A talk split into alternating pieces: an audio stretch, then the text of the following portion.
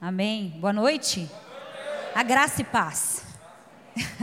Eu, como boa assembleiana, tenho que dar paz ao Senhor. Vocês estão bem? Vocês estão felizes nessa noite? Quem está com expectativa para ouvir a palavra de Deus? Eu estou também. Deus é bom. Nós estamos hoje encerrando então a nossa série Cheios. Nossa série a respeito do Espírito Santo. E eu acredito que Deus tem uma porção de plenitude para nós nessa noite. Eu pedi para o Davi orar por mim, para eu vir pregar. E foi bonitinho, porque ele orou assim: Papai do céu, que enquanto a mamãe pregue, que o Espírito Santo toque as pessoas. Eu acredito na resposta de Deus para a oração de uma criança, da boca dela sai o perfeito louvor. Então fica atento. Eu preciso hoje da sua atenção, do seu foco. Preciso que você preste atenção porque a gente vai falar de coisas muito importantes e extensas aqui. Então, não deixa nada te atrapalhar, nada roubar teu foco tá bom? Então eu quero convidar você para abrir a Bíblia comigo no livro de Apocalipse, Apocalipse capítulo 4, versículo 5. Apocalipse 4, 5. O tema do sermão de hoje é a plenitude do Espírito em nós. Diz assim a palavra do Senhor. A gente vai abrir bastante a Bíblia. Se você tiver é, na sua mão também, na sua bolsa. Se você tiver trazido caneta e papel, é legal anotar, tá bom?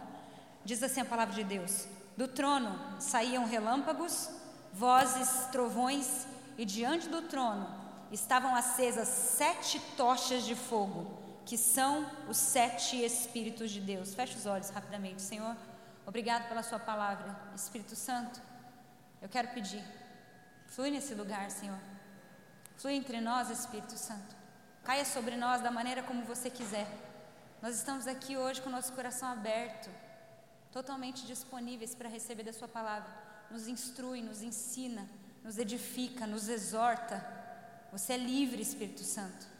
Diga assim: Espírito Santo, faz em mim aquilo que só você pode fazer. No nome de Jesus nós oramos. Amém. Amém. Nós lemos então Apocalipse, essa cena que diz respeito à sala do trono de Deus. Quando nós lemos aqui esse trono do qual, do qual saem relâmpagos, vozes, trovões, e na frente desse trono tem sete tochas de fogo, que são os sete Espíritos de Deus. Quando você olha para essa cena, você está dentro da sala de comando do universo. Você está diante do lugar mais precioso desse universo. Você está diante do trono de Deus. Abre comigo aí, você está já em Apocalipse, volta um pouquinho, no capítulo 1, versículo 4. Eu vou só pedir para os meus amigos do som, é, aqui eu acho que no retorno está dando um pouquinho de microfonia para mim, não sei se é possível dar uma baixadinha. Apocalipse 1, 4, a gente vai ver mais um pouco desse ambiente, olha só. João, as sete igrejas que estão na província da Ásia, que a graça e a paz estejam com vocês, da parte daquele que é, que era, que há de vir, da parte dos sete espíritos que estão diante do seu trono e da parte de Jesus Cristo, a fiel testemunha, o primogênito dos mortos, o soberano dos reis da terra. Deixa eu te falar uma coisa sobre esse ambiente da sala do trono. Você lembra que no Antigo Testamento Deus tinha pedido a Moisés para construir um tabernáculo segundo um modelo que Deus tinha mostrado para ele em cima do monte. E nesse tabernáculo tinham alguns compartimentos ou alguns lugares, e existia um lugar onde ficava a arca da aliança. Esse lugar era chamado Santo dos Santos. E esse lugar, na verdade, era a representação deste ambiente aqui que nós estamos vendo. O lugar da habitação de Deus, onde o cavó de Deus, onde a glória de Deus descia e enchia com a sua nuvem. E sabe o que separava o lugar santo do lugar santíssimo? Era um véu. Esse véu é, fazia separação e só o sumo sacerdote entrava lá uma vez por ano. Mas sabe o que eu acho maravilhoso? Que esse lugar, enquanto uma representação de uma realidade superior, diz assim em Hebreus, a palavra de Deus, que o véu, quando foi rasgado de alto a baixo, aquele véu, na verdade, era o próprio corpo de Jesus que estava simbolizado ali. Na cruz do Calvário, o corpo de Jesus foi moído de alto a baixo, para que fosse aberto um acesso, para que eu e você agora não precisássemos mais esperar, não precisássemos mais matar um cordeiro, mas para que nós entrássemos, como disse o Arthur aqui, confiadamente diante do trono da graça, a fim de receber misericórdia no dia chamado hoje. Quando a gente está em oração, quando a gente adora, como a gente estava fazendo aqui, na verdade, agora pelo corpo de Cristo moído, você está entrando nesse ambiente. Tanto é que na sala do trono de Deus existem taças onde as orações dos santos são recolhidas. Existem harpas de onde flui o mais perfeito louvor e adoração, e eu acredito que aqueles que têm ouvidos para ouvir podem receber canções do céu e reproduzi-las na terra. Você tem entrado nesse lugar? Você tem entrado no lugar santíssimo. E eu acho lindo porque nessa sala do trono, na frente do trono de Deus, existem esses sete espíritos que são como tochas de fogo que queimam diante do Senhor. A gente viu duas passagens que confirmam isso. E eu não sei se soou estranho para você ler isso. Como assim, Val? Sete espíritos de Deus. Eu sempre aprendi que era Deus Pai, Deus Filho e Deus, Espírito Santo, um Espírito Santo. Como assim sete Espíritos de Deus? Quer dizer então que são nove pessoas na Trindade? Quer dizer que é o Pai, o Filho mais sete? Como é que funciona isso? Não. Não são sete pessoas do Espírito Santo, são sete manifestações do Espírito Santo. Olha só, Hebre, Hebreus não, Efésios 4:4 a Bíblia diz: há um só corpo, um só Espírito, um só Deus, um só batismo, uma só fé. Mas a gente vai ver aqui que o Espírito Santo se move, se manifesta de sete formas diferentes na sua igreja. Então, eu quero convidar você nessa noite para entrar nesse lugar de plenitude. Se existe um lugar onde a gente pode ser cheio desse Espírito, e a gente sabe então que existem sete manifestações que o Espírito disponibiliza para a sua igreja, eu quero todas. Eu não sei você, mas eu quero tudo. Então eu vou pedir para você, para a gente pensar sobre essas manifestações do Espírito Santo disponíveis para nós, vou pedir para você abrir aí o texto de Isaías, capítulo 11. E nós vamos entender melhor como o Espírito Santo quer se manifestar no meio da sua igreja. Abre aí, Isaías 11, nós vamos ler do 1 ao 3. Fica ligado que o Espírito Santo vai falar com você.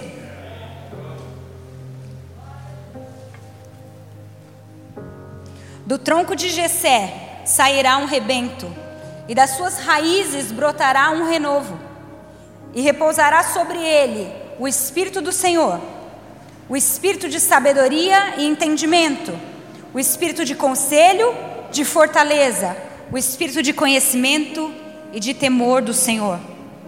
Aqui estão descritos para nós essas sete manifestações que o Espírito Santo tem para derramar sobre a sua igreja. E sabe, a primeira coisa que eu quero deixar pontuada aqui é que está muito claro nesse texto que o Espírito Santo é o Espírito do Cristo. Isso que o Arthur falou aqui quando ele subiu é exatamente a realidade que a gente vê na Escritura. Se tem algo que o Espírito Santo faz é apontar para o Cristo, porque o Espírito Santo é o Espírito do Cristo. Olha só o que fala no texto: do tronco de Jessé brotará um rebento, das suas raízes um renovo. Deus prometeu que da linhagem de Davi, um herdeiro de Davi, sobre ele repousaria o governo. Jesus é esse broto de Jessé, é esse rebento, é esse Messias aguardado. Ele é o rei de toda a terra, o rei do universo, o dono de todas as coisas, o general dos generais. Ele é Deus sobre todos e em todos. Isaías 3 está falando sobre as sete manifestações. Isaías 11, 3 está falando sobre as sete manifestações do Espírito. Mas a primeira coisa que a gente precisa deixar pontuado aqui é que o Espírito Santo, em qualquer manifestação, ele é primeiro o Espírito do Cristo. Se não, abre comigo aí Apocalipse 3, 1. Olha só, ao anjo da igreja em Sardes escreve: Essas coisas diz aquele que tem os sete Espíritos de Deus. Ele é o detentor dessas manifestações do Espírito Santo. E é Ele quem enviou isso para a terra, sobre mim e sobre você. Porque em João 16, quando ele estava despedindo dos apóstolos, ele chegou para os seus discípulos e disse: É melhor que eu vá. Porque se eu não for, ele não vem. Mas se eu for, eu enviarei a vocês o Consolador, o Paracleto, o Deus em nós agora, o Espírito da verdade que o mundo não pode conhecer. Jesus, quando morre e ressuscita e é assunto aos céus, ele não nos deixa sós. Ele era o Emanuel, o Deus conosco, mas agora ele manda para a gente o Paracleto, o amigo ao lado. Eu quero falar para você: você não anda sozinho. O Espírito Santo está em você, ele está sobre você e ele anda com você. Você não precisa viver a sua vida como se você dependesse, dependesse só da força do seu braço ou da sua inteligência humana. Você tem um guia, você tem um consolador, você tem um conselheiro é o Espírito da verdade. E sabe o que eu acho lindo nesse texto de João? Que ele fala assim: e ele não falará de si, mas falará daquilo que ouviu na eternidade. Deixa eu dar um spoiler para você. Andar com o Espírito Santo é saber das coisas antes delas acontecerem. Quem tem intimidade com o Espírito Santo ouve segredos do céu para a sua própria vida. Eu não sei se você almeja ser pleno nesse Espírito, ser cheio do Espírito Santo, mas eu quero nessa noite. Vamos então ver como é que ele opera em nós? E aí eu vou contar para você como é que vai funcionar, para você entender mais ou menos aonde eu estou da mensagem. Nós vamos ver o Espírito do Senhor, nós vamos ver entendimento e sabedoria, nós vamos ver conselho e fortaleza e nós vamos ver conhecimento e temor do Senhor. Então nós vamos agrupar para não ficar muito longo, tá bom? Abra aí a sua Bíblia, deixa ela aberta em nome de Jesus Cristo, Isaías 11. Diz assim, ó: E repousará sobre ele o espírito do Senhor. Repete comigo, o espírito do Senhor. Val, o que significa o espírito do Senhor? O espírito do Senhor é o espírito de Yahvé. Ou o espírito de Adonai, do Senhor, sobre nós. O que significa quando o Espírito do Senhor está sobre alguém? Significa que essa pessoa tem um dono. Significa que agora essa pessoa não pertence mais a si mesma, mas ela tem sobre ela um selo, uma marca de que ela é agora propriedade exclusiva de alguém. Quando o Espírito do Senhor vem sobre alguém, ele sela. Olha só o que diz a Bíblia em Efésios 1,14: o Espírito é o penhor, a garantia da nossa herança, até o resgate da sua propriedade. 1 Coríntios 2, 21. Mas aquele que nos confirma, juntamente com vocês em Cristo, e que nos ungiu é Deus, que também pôs o seu selo em nós e nos deu a garantia do Espírito no nosso coração. O que é essa manifestação do Espírito do Senhor? É uma afirmativa de que se você recebe o Espírito do Senhor, você agora não é mais seu próprio dono. Deixa eu perguntar uma coisa para você: quem manda na sua vida? Quem dá ordens na sua vida? A qual vontade você está se dobrando? Quem você está seguindo? Antigamente, quando eles selavam é, um animal ou uma escritura, aquilo indicava propriedade. Os animais, eles faziam o ferro torcido com a marca, esquentavam no fogo e selavam o animal. Quando era é, um papel, era selado com cera, é, com cera, né? aquelas cartas antigas. Significava que era uma propriedade, que só o dono podia abrir aquilo. Quando o Espírito do Senhor vem sobre alguém, há uma marca sobre essa pessoa. Deixa eu pedir para você imaginar algo comigo. Imagina que um menino era um artesão de madeira. E esse menino construiu para si um brinquedo, um barquinho. E ele ficou talhando esse barquinho com muito amor, porque ele queria brincar com aquele barquinho. E ele faz o barquinho, quando finalmente está pronto, ele vai para o rio e coloca o barquinho no rio. Só que a correnteza do rio leva esse barquinho embora. E ele perde o barquinho, ele volta para casa triste. Só que lá embaixo, onde acabou a correnteza, uma outra pessoa encontrou o barquinho. E essa pessoa que achou esse barquinho era dono de uma loja de artefatos de antiguidade. E ele resolveu então dar uma demão de verniz no barquinho e colocar à venda. Colocou na sua vitrine, na vitrine da sua loja. E de repente aquele menino um dia andando pela cidade passou por aquela vitrine e adivinha o que ele viu na vitrine? O barquinho dele. Ele falou: Meu Deus, eu não acredito! Eu achei o meu barquinho, eu amava tanto ele, alguém achou, eu vou pedir de volta. Ele entrou na loja e falou: Senhor, esse barquinho que está na sua vitrine é meu. Fui eu que fiz ele, fui eu que talhei ele, deu trabalho para fazer ele. Eu amo muito esse barquinho, você pode me devolver? Mas o dono da loja falou assim para ele: Olha, achado não é roubado. Eu achei esse barquinho, quem me garante que realmente era seu? Agora ele me pertence, está na minha loja. E se você quiser ele para você de volta, agora você vai ter que pagar. Você acredita que esse menino, imagina a história comigo. Esse menino foi, conseguiu dinheiro, voltou na loja e comprou o barquinho. Quando ele pega esse barquinho, ele fala assim: Barquinho, agora você é meu duas vezes. Barquinho, agora você é meu duas vezes. Primeiro, porque eu te criei. E segundo, porque eu te comprei. Eu vim aqui para falar para você nessa noite que você é do Espírito Santo duas vezes. Você é de Deus duas vezes. Você é de Jesus duas vezes. Primeiro, porque você é feitura dele. Você é criado por ele. E ele te amou muito quando ele te fez.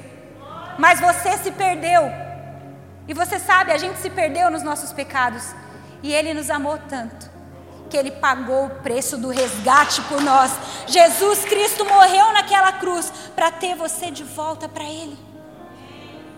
Você tem um dono, meu irmão, minha irmã. Eu vim para falar nessa noite que se o Espírito do Senhor está sobre você, você não é mais seu. É por isso que Apocalipse 5, João, quando vê o rolo, né, o, o, livro fechado com sete selos, ele olha em todos os cantos, ele fala: Cara, não tem ninguém digno de abrir essa, essa, esse rolo, ninguém é capaz. E o ancião vira para ele e fala assim: João, não chora. Não chora porque o leão de Judá, a raiz de Davi, ele venceu e ele foi achado digno de abrir o livro, de desatar os selos. E a Bíblia diz que ele comprou para si povos de toda a tribo, língua, nação e fez dessas pessoas reino e sacerdócio. Você é um governante de Deus. Você é um sacerdote de Deus. Ele te comprou para um propósito, se o Espírito do Senhor está sobre você. Além disso, além de ser uma propriedade, tem mais um aspecto. Isaías 61. Isaías 61, 1 vai dizer assim: O Espírito do Senhor Deus está sobre mim, porque ele me ungiu para pregar boas novas aos pobres, me enviou a curar os quebrantados de coração e a proclamar liberdade aos cativos e pôr em liberdade os algemados e a pregoar o ano aceitável do Senhor. Se primeiro o Espírito Santo, o Espírito do Senhor vem para dentro de você e coloca dentro de você um selo de propriedade, segundo ele vem sobre você. Ele vem dentro, mas ele também vem sobre, com a unção do Cristo. Val, o que é essa unção do Cristo? É a unção que te deixa apto a entregar a sua vida, a perder sua vida, para que outros possam viver eternamente. Se você recebeu o Espírito do Senhor, agora, meu irmão, você é um pregador. Você é um anunciador de boas notícias. Você é alguém que é enviado pelo Senhor para curar os quebrados de coração. Os cativos e oprimidos serão libertos através da unção que está sobre você. Quem aqui quer receber mais do Espírito do Senhor? Eu quero receber mais do Espírito do Senhor.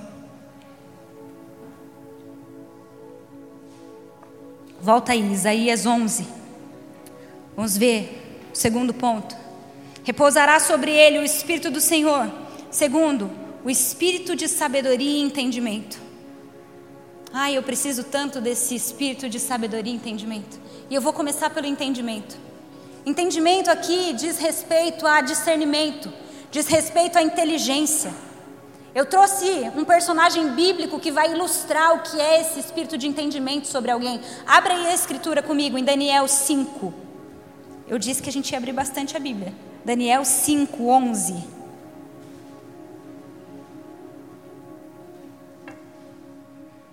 Daniel 5, 11. Eu vou ler para ser rápida. Há no teu reino um homem no qual há o espírito dos deuses santos.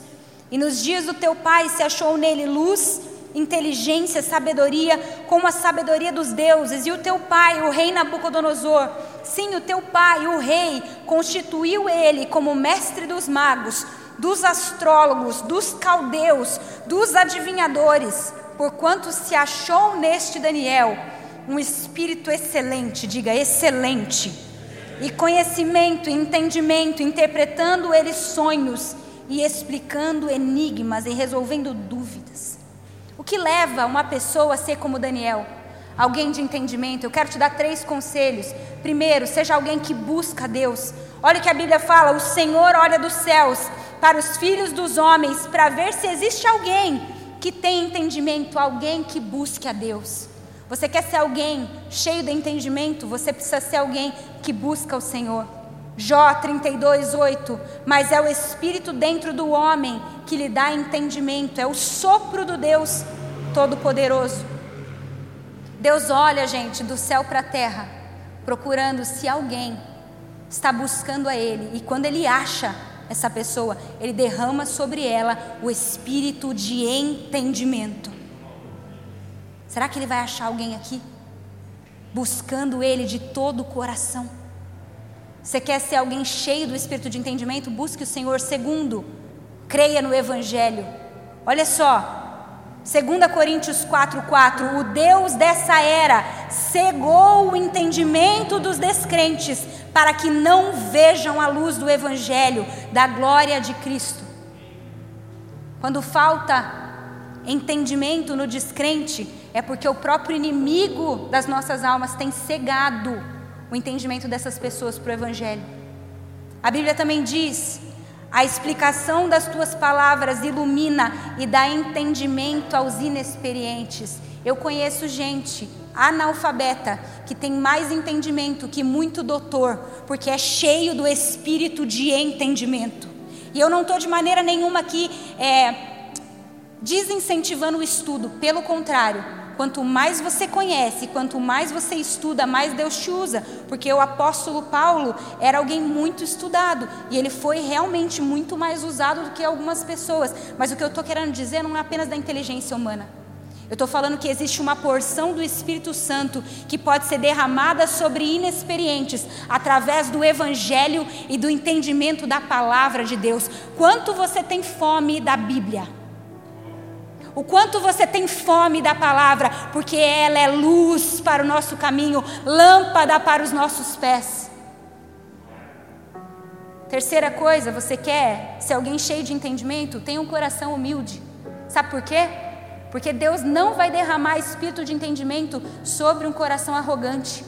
Porque se Ele derrama entendimento sobre alguém arrogante, você sabe que a antessala da queda é a soberba. E Ele não vai fazer isso com você. Então a prerrogativa para você ganhar o espírito de entendimento do Senhor é um coração humilde. Olha só que lindo isso, Provérbios. Confie no Senhor de todo o seu coração. Não se apoie no seu próprio entendimento. Reconhece Ele nos seus caminhos e Ele endireitará as suas veredas. Mais um, só para confirmar, por essa razão, Desde o dia que nós ouvimos, não cessamos de orar e pedir para que vocês sejam cheios do conhecimento da vontade de Deus, em toda sabedoria e inteligência. Eu, eu amo a história de Daniel.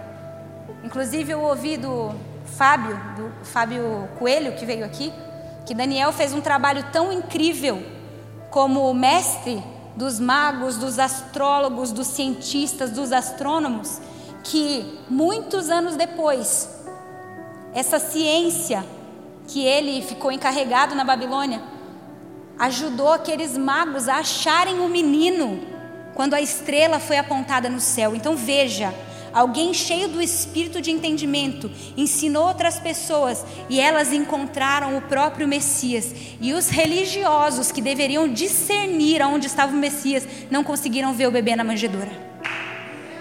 Deixa eu te falar uma coisa. Deus pode derramar espírito de entendimento sobre você e na sua, na sua profissão, na onde você trabalha, você pode ali ser empoderado pelo Espírito Santo para apresentar Jesus para as pessoas. Quem está entendendo o que eu estou falando aqui? Eu precisava falar isso. Quem está entendendo o que eu estou falando? Não tinha falado nenhuma vez ainda. Sabedoria. E a sabedoria, Val? Qual a diferença do entendimento para a sabedoria? Se o entendimento é inteligência, sabedoria é aplicar o entendimento. Sabedoria é saber pôr em prática aquilo que você entende. Você sabia que tem muita gente que é inteligente, mas não é sábio? Está entendendo? A figura de sabedoria na Escritura é Salomão. E Salomão é, é muito louco, que se, se você parar para reparar, Salomão tinha essas três coisas que eu acabei de falar. Primeiro, Salomão cria na palavra de Deus. Salomão era alguém que buscava Deus, tanto é que Deus aparece para ele e pergunta: Salomão, o que, que você quer? E Salomão era alguém que tinha um coração humilde, porque quando Deus se apresenta e fala assim: Salomão, pede o que quiser que eu vou te dar, sabe o que, que ele fala?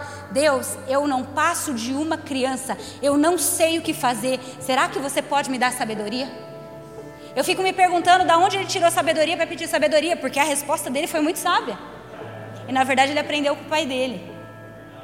Salomão era esse símbolo de sabedoria e ele nos deixou escrito algumas pérolas em Eclesiastes.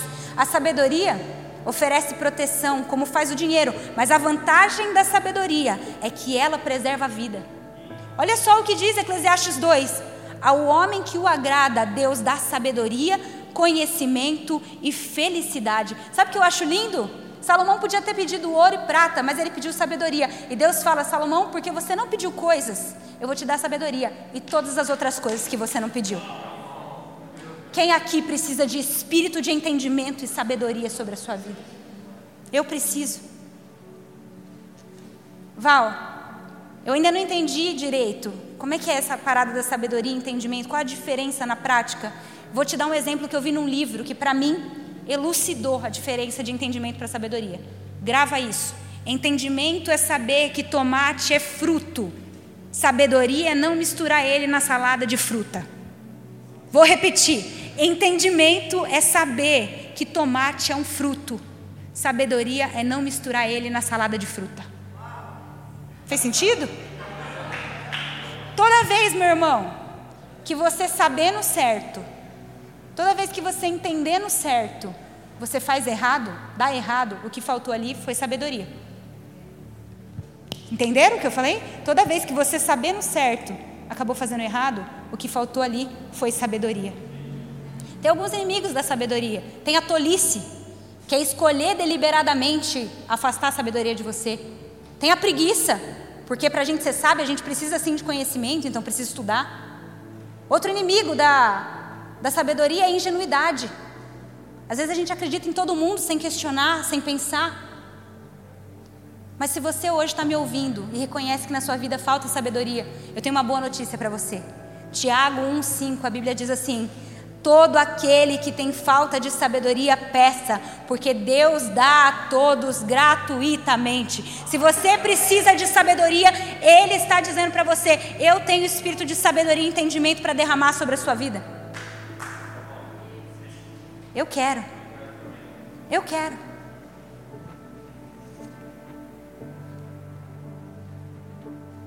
Segunda pergunta é quem te orienta? Se a primeira é quem manda em você, a segunda é quem te orienta.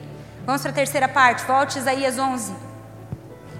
E repousará sobre ele o Espírito do Senhor, o Espírito de sabedoria e entendimento, o Espírito de conselho e de fortaleza. Em algumas versões, o Espírito de poder. Eu preciso agora que você leia comigo a escritura. Abra aí, Isaías 46, 9. Estamos caminhando para o final. Isaías 46, 9.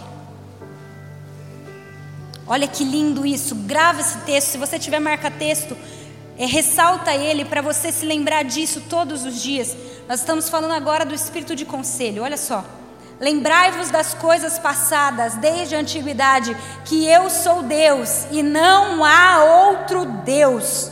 Não há outro semelhante a mim, que anuncio o fim desde o princípio e desde a antiguidade as coisas que ainda não aconteceram. E eu digo: meu conselho será firme e farei toda a minha vontade. Deixa eu te falar uma coisa. Deus é aquele que anuncia o fim antes de começar. Antes de você nascer, antes de você terminar de ser gerado na barriga da sua mãe, Ele já sabia o seu fim. Ele já tinha um plano traçado para você planos de paz e não de mal, para te dar um fim, uma esperança. O Senhor é aquele que antes de começar já terminou. É por isso que o apóstolo Paulo fala: aquele que começou a boa obra em minha vida é fiel para aperfeiçoá-la até o dia de Cristo. Deixa eu te falar, quando imagina, por exemplo, que você vai abrir uma fábrica. Primeiro você abre a fábrica ou primeiro você decide o produto? Vou, fazer de novo a pergunta. Imagine que você vai abrir uma fábrica. Primeiro você abre a fábrica ou primeiro você decide o produto? Produto, porque dependendo do produto, a fábrica vai ser diferente, correto? Se for uma fábrica de pneu, o maquinário vai ser de pneu. Se for uma fábrica de lâmpada, o maquinário vai ser de lâmpada. O que eu quero dizer para você é que quando Deus te criou, Ele já tinha um propósito estabelecido. Ele já tinha um propósito estabelecido para você. E é por isso que eu estou falando hoje do espírito de conselho. Escuta, conselho que eu estou me referindo aqui não é um parecer, não é uma opinião, não é um palpite. Olha Jeremias 23, 18. Quem desses esteve no conselho do Senhor para que contemplasse e ouvisse a sua palavra? Deixa eu te falar uma coisa: existe um conselho de Deus um lugar onde Deus expressa a sua vontade. E o Espírito Santo, como está dito em João 16, ele não fala de si, mas ele fala daquilo que ouviu. Então, quem tem o espírito de conselho, na verdade, tem o espírito de profecia. Porque ele ouve as verdades eternas de Deus a respeito da sua vida, a respeito dos outros, e ele toma decisões não por palpites, não por opiniões, mas a partir da palavra de Deus o espírito de conselho quer ser derramado aqui nessa noite. Por que, que eu digo que não é apenas um parecer, uma opinião, não é um palpite? O conselho de Deus é um aviso. O conselho de Deus é um apontamento de propósito, é mostrar o desígnio da sua vida. Isso porque Salmo 139 vai dizer assim, ó: Os teus olhos viram o meu corpo quando eu ainda não estava formado, e no teu livro todos os meus dias foram escritos. Você sabia que tem um livro na eternidade escrito a teu respeito? Você crê nisso? O espírito de conselho é aquele que dá uma lidinha no livro e te conta.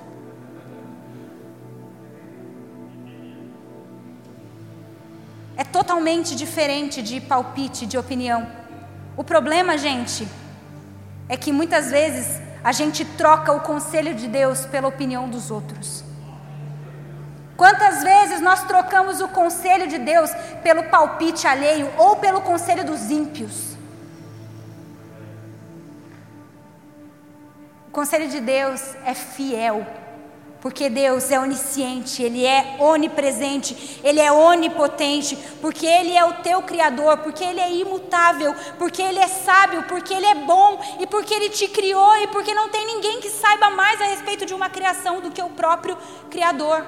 Então, que tal nessa noite a gente pedir por espírito de conselho, não só para a nossa vida, mas também para que a gente possa ser boca de Deus para ser conselheiro para o outro para não dar conselhos, a, perdão, para não dar palpites a partir da terra, a partir das circunstâncias, a partir da lógica racional, mas para ter na boca uma palavra de profecia e de conselho que vai edificar a pessoa do nosso lado.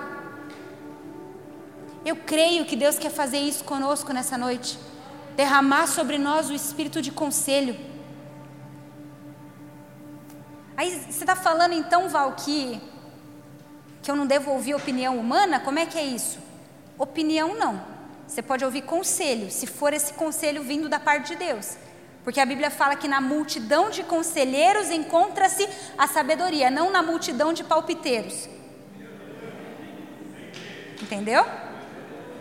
Então, deixa eu falar uma coisa muito séria para você. Pare de emprestar o seu ouvido para pessoas que não ouvem a Deus. Deixa eu falar algo muito sério para você. De repente você está sucumbindo, você está andando, andando não, você está arrastando na vida, porque você tem andado debaixo de conselhos ou de palpites errados. Você está no meio de más influências. O espírito de conselho quer hoje falar para você as verdades a respeito da eternidade. Pare de ouvir pessoas que não ouvem a Deus. E claro, se você é alguém que anda no conselho de Deus, acontece uma coisa quase que automática. Vem sobre você esse espírito de fortaleza. E esse espírito de fortaleza é, na verdade, um espírito de bravura, de coragem, de poder do Espírito Santo. É o dunamis que vem sobre você, é o sobrenatural de Deus. Olha só, 2 Timóteo 1,7. A Bíblia diz assim: Deus não nos deu espírito de medo, de covardia, mas sim um espírito de poder, de amor e de equilíbrio. Eu não sei, de repente você está no meio de uma luta e você não sabe o que fazer. Deus te visita hoje com espírito de conselho e, além disso, com espírito de fortaleza. Deixa eu falar uma coisa para você: Deus tem um lugar seguro para você onde você não precisa temer. Um texto que eu amo, que eu carrego comigo, é 2 Reis 6 o profeta Eliseu tinha arrumado uma treta com o rei da Síria. E o rei da Síria estava vindo para cima de Israel. E ele estava com o moço dele do lado dele. E tipo assim, era um exército gigante e os dois aqui. Então o moço começou a ficar desesperado, dizendo: Eliseu, nós vamos morrer aqui. E Eliseu, muito calmamente, muito calmamente, ele fala assim: Senhor, eu peço que você abra os olhos dele, para que ele veja, porque muito mais são aqueles que estão conosco do que aqueles que são contra nós. Quando você anda no conselho do Senhor, ele te oferece fortaleza, abrigo. É por isso que Salmo 91 vai dizer: aquele que habita no esconderijo do Altíssimo e descansa à sombra do Onipotente, esse pode dizer do Senhor: Tu és o meu refúgio. Ele é um refúgio para você, ele é socorro presente na tribulação. A Bíblia diz: uns confiam em carros, outros confiam em cavalos, mas nós confiamos no nosso Deus, que é o nosso refúgio, a nossa fortaleza, que nos empodera no seu espírito. Você não precisa mais lutar com o seu braço. Que o espírito de fortaleza, de poder, de coragem, de refúgio venha sobre você. Sabe o que eu gosto a respeito das fortalezas da antiguidade? É que elas tinham uma torre alta onde os soldados podiam subir e ver de lá de cima. E quando o inimigo estava vindo, eles podiam atacar antes de ser atacados, porque eles tinham uma visão privilegiada. Quando você opera no espírito de fortaleza, Deus te dá uma visão privilegiada, e antes mesmo do inimigo te atacar, você já consegue apagar os dardos inflamados e lutar contra ele com a palavra de Deus. Você não precisa mais lutar suas guerras com a sua força. Aquele que teme o Senhor, diz Provérbios, possui uma fortaleza segura, um refúgio para os seus filhos. Essa pergunta é: quem está te dando destino? Quem está sendo a sua segurança, a sua coragem? E por último, mas não menos importante, abre aí comigo, Apocalipse 1, 12. Nós vamos falar do espírito de conhecimento e de temor do Senhor. Apocalipse 1, 12 tem uma das cenas que eu mais amo na Escritura. Eu já li esse texto em outra pregação aqui. João dizendo: Virei-me para ver quem falava comigo, e virando-me vi sete é, castiçais de ouro, e no meio dos sete castiçais um semelhante ao filho do homem, vestido até os pés de uma roupa comprida, cingido pelos peitos com um cinto de ouro. A sua cabeça e os seus cabelos eram brancos como a lã, como a neve, e os seus olhos como chamas de fogo. Os seus pés eram como latão reluzente, como se tivesse sido refinado numa fornalha, e a sua voz era como voz de muitas águas. Ele tinha na sua destra sete estrelas, e da sua boca saiu uma espada afiada, e o seu rosto era como o sol quando brilha na sua força. E agora João vai falar: E eu, quando vi, caí aos seus pés como morto. E ele pôs a sua mão sobre mim e disse: Não temas, sou o primeiro e o derradeiro.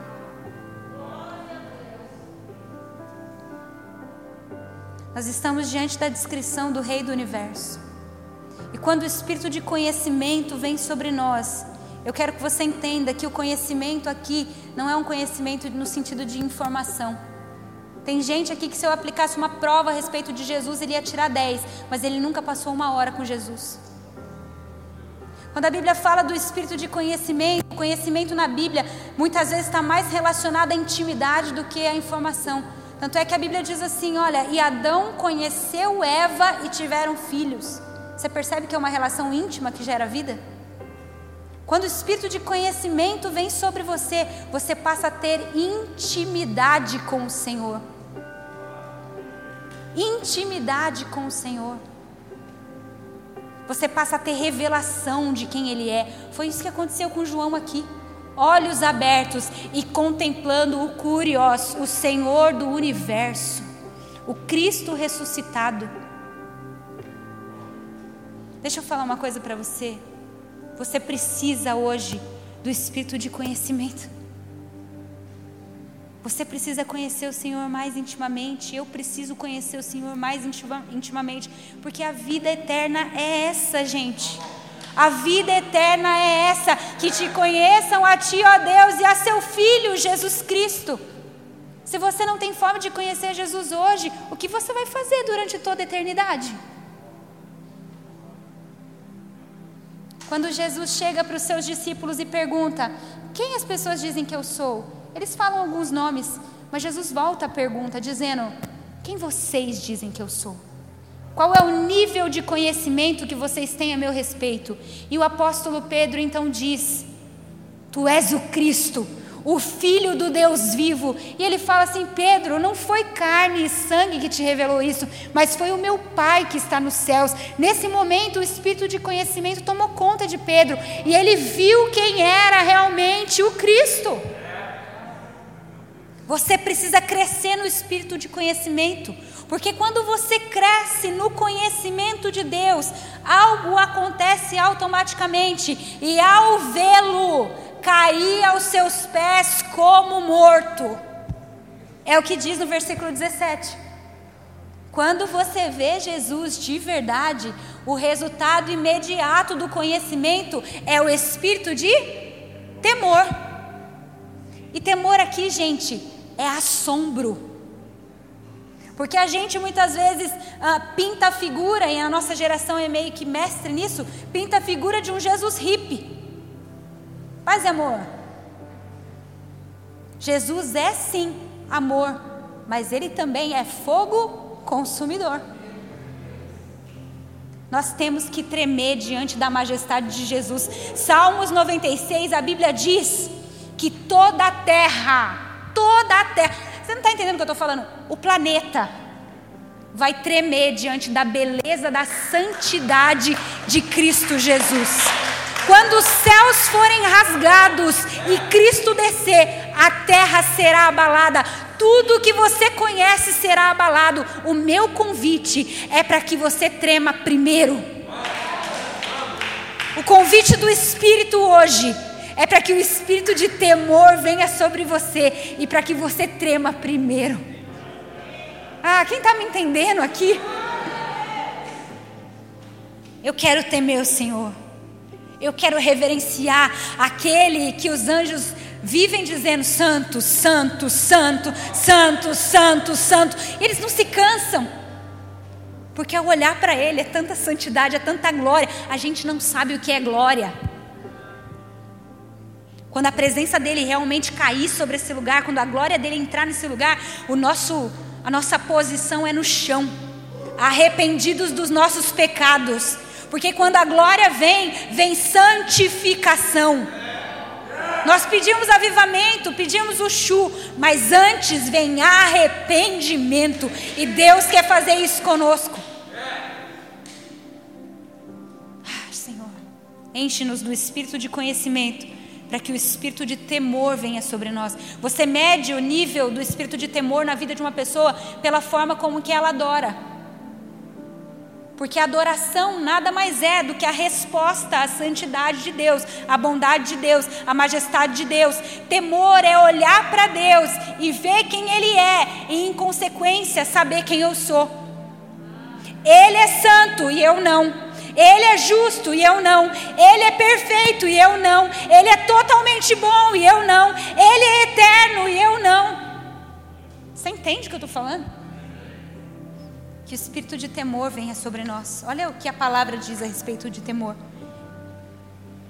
Em Salmo 86, 11, se você quiser marcar. Ensina-me, Senhor, o teu caminho, andarei na tua verdade una o meu coração ao temor do seu nome. Será que você pode orar isso todos os dias na sua vida? Una o meu coração ao temor do seu nome. Isaías 8,13. Ao Senhor Deus dos exércitos, a Ele santificai, e seja Ele o vosso temor, seja Ele o vosso assombro. Fica de pé. Eu vou terminar lendo Apocalipse 15. Nós vamos orar. Quem não te temerá, ó Senhor? Quem não glorificará o teu nome? Só tu és santo, e todas as nações virão à tua presença e te adorarão, pois os seus atos de justiça se tornaram manifestos. Nós vamos orar nessa noite para que a plenitude do Espírito venha sobre nós. Feche seus olhos.